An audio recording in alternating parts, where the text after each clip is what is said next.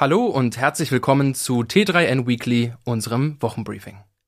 Die vergangene Woche hatte es wirklich in sich. Okay, an das Chaos bei Twitter haben wir uns fast schon gewöhnt, seit Elon Musk die Finger im Spiel hat.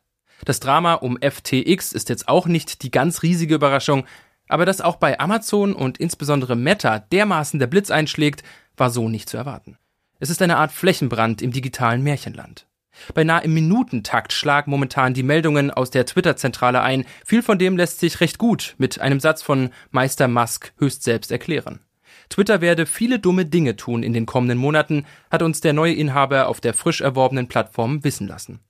Okay, gekauft, lassen wir so stehen. Für die Zukunft des Unternehmens werden aber weder, zum Teil schon zurückgenommene, Massenentlassungen noch ein ständiges Hü und Hot bei einzelnen Features hilfreich sein. Dass Musk inzwischen ein paar Milliarden aus seinen Tesla-Aktien für den Twitter-Deal flüssig machen musste, lässt die Sache nicht besser aussehen. Meta galt insbesondere zu der Zeit, als das Unternehmen noch Facebook hieß, als sehr guter und zuverlässiger Arbeitgeber. Das stellt sich seit vergangener Woche etwas anders dar. Rund 11.000 Menschen müssen das Unternehmen verlassen. Auch hierzulande hat der radikale Umbau massiven Impact. Eine ganze Reihe hochkarätiger Digitalexperten sind im DACH-Gebiet betroffen. Vertrauensbildende Maßnahmen sehen anders aus. Zudem wird die drastisch gesunkene Zahl der Menschen nicht gerade für eine Erhöhung der Qualität sorgen. Dem Vernehmen nach stapeln sich bei den entsprechenden Abteilungen der Tech-Riesen ohnehin schon die Logfiles mit Bugs und Fehlermeldungen. Noch existenziellere Probleme hat die Kryptohandelsplattform FTX des bisherigen New Finance Superstars Sam Backman-Fried. SBF hat sich innerhalb weniger Tage vom vermeintlichen Krypto-Robin Hood zur Symbolfigur für die Auswüchse des Kryptobooms gewandelt. Zur Rettung der Handelsplattform FTX sowie des Schwesterunternehmens Alameda Research braucht es jetzt offenbar sehr schnell rund 10 Milliarden. Nur zur Erinnerung, noch vor einem Jahr war Bankman-Fried noch selbst etwa 26 Milliarden schwer. Große Zahlen, über die verantwortliche Menschen bei Amazon aber dennoch nur müde lächeln können. Amazon ist das erste Unternehmen, das an der Börse einen Wert von einer Billion Dollar verloren hat. Von der besten Notierung im Juni 2021, die eine Marktkapitalisierung von 1,88 Billionen Dollar nach sich zog, ging es vergangene Woche auf unter 880 Milliarden Dollar nach unten. Dementsprechend gibt es jetzt schon erste Gerüchte, die eine Entwicklung wie bei Meta befürchten lassen. Zunächst aber mal wundern wir uns darüber, dass Amazon zumindest an einigen Stellen seine größte Stärke etwas aus den Augen verloren hat. Was seit einiger Zeit bei Amazon Prime passiert, hat mit absoluter Ausrichtung auf die Kunden eher wenig zu tun. Was lernen wir aus all dem? Vielleicht einmal mehr, dass Dinge, die zu gut klingen, um wahr zu sein, eben oft auch nicht wahr sind. Alle Artikel findest du wie immer in den Show Notes und auf t3n.de. Los geht's. Auf diesen Rekord hätte Meta, hätten vor allem die betroffenen Menschen gut verzichten können. Die Kündigung für etwa 11.000 Menschen ist gleichbedeutend mit der bisher größten Entlassungswelle in der Tech-Branche. Mark Zuckerberg macht immerhin kein großes Geheimnis daraus, dass er selbst für die Fehltritte des Unternehmens verantwortlich sei und sein übertriebener Optimismus in Bezug auf das Wachstum zu einer Überbesetzung geführt habe. Zu Beginn von Covid hat sich die Welt rapide ins Internet verlagert, so der Meta-CEO. Das habe zu einem überdurchschnittlichen Umsatzwachstum im E-Commerce geführt. Zuckerberg sagte, viele Menschen sagten voraus, dass dies ein dauerhafter Anstieg sein würde, der auch nach dem Ende der Pandemie anhalten würde. Das dachte ich auch, und deshalb habe ich beschlossen, unsere Investitionen deutlich zu erhöhen. Leider hat sich das nicht so entwickelt, wie ich es erwartet hatte. Neben den gestrichenen Stellen werde Meta in der nächsten Zeit auch die Unternehmensausgaben weiter kürzen, den Immobilienbestand verkleinern und den bereits seit April 2022 geltenden Einstellungsstopp bis zum ersten Quartal 2023 verlängern. Insgesamt soll der Konzern schlanker werden, der Fokus künftig auf einer kleineren Anzahl von Wachstumsbereichen mit hoher Priorität liegen. Zuckerbergs Lieblingsprojekt Metaverse gehört natürlich dazu.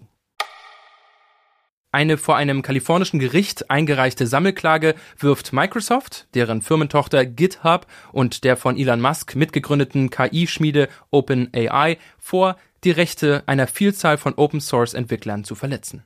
Konkret geht es dabei um die KI-gestützte Programmierhilfe GitHub Copilot, der wiederum auf einem von OpenAI entwickelten KI-Modell basiert. Nach Ansicht des Entwicklers, Autors und Juristen Matthew Butterick verletzt das Vorgehen die Lizenzen vieler Open-Source-Projekte, denn die setzen meist voraus, dass die OriginalautorInnen genannt werden, wenn ihr Code weiterverwendet wird. Microsoft und viele andere Firmen im KI-Sektor vertreten die Auffassung, dass die Nutzung urheberrechtlich geschützter Inhalte zum Training von KI-Modellen nach US-amerikanischem Recht erlaubt sei. Nur vor Gericht wurde diese Rechtsauffassung bislang nicht getestet. Dementsprechend dürften auch viele andere KI-Unternehmen gespannt auf den Ausgang des Rechtsstreits blicken. Neben der Frage, ob der Copilot Urheberrecht verletzt, geht es Budrick und seinen Anwälten auch um das Verhältnis zwischen Microsoft GitHub und OpenAI. Buttericks Vorwurf, Microsoft nutze die von einer gemeinnützigen Organisation kontrollierte KI-Firma, um sich vor etwaigen rechtlichen Problemen zu distanzieren.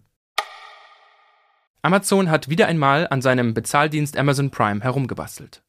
Wirklich besser ist das Angebot auch diesmal nicht geworden. Wir erinnern uns, erst gab es die Kreditkarte, die für Prime-Kundinnen mit besseren Konditionen und einem höheren Cashback-Bonus ausgestattet war, nicht mehr.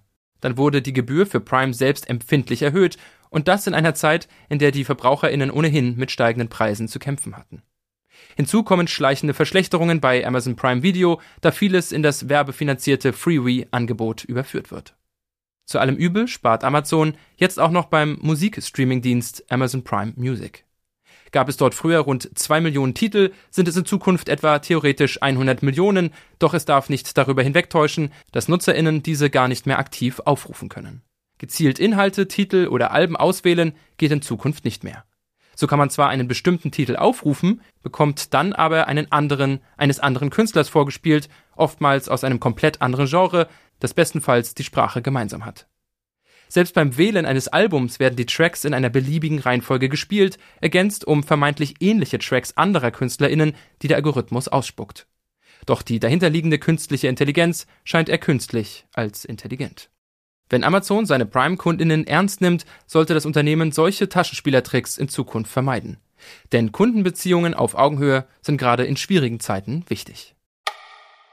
Luftreiniger haben in der Corona-Pandemie eine Renaissance erlebt. Sie übernehmen dabei das, was in der Natur Pflanzen erledigen.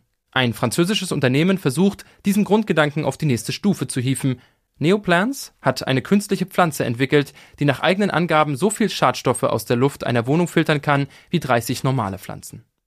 NeoP1, so der Name, ist eine biotechnische Version der beliebten Zimmerpflanze Pothos. Vier Jahre lang hat das Unternehmen an NeoP1 gearbeitet. Nun soll sie mehr können als gewöhnliche Luftreiniger, die Staub, Schmutz, Rauch oder Bakterien aus der Luft filtern. NeoP1 soll auch Schadstoffe bekämpfen, die unter dem Sammelbegriff flüchtige organische Verbindungen zusammengefasst werden. Solche befinden sich in allen möglichen Haushaltsgegenständen, von Möbeln und Reinigungsmitteln bis hin zu Farben, Polstern und Fußböden. Die gefährlichsten für die menschliche Gesundheit sind Formaldehyd, Benzol, Toluol und Xylol. Sie können Krebs, Lungenprobleme und Herzerkrankungen zur Folge haben. NeoP1 soll auch diese gefährlichen Stoffe neutralisieren.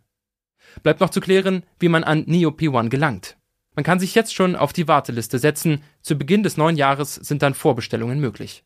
Billig wird Neo P1 allerdings nicht. Laut SingularityHub.com kostet sie mindestens 179 US-Dollar und damit etwa das 30-fache einer normalen Pothos-Pflanze.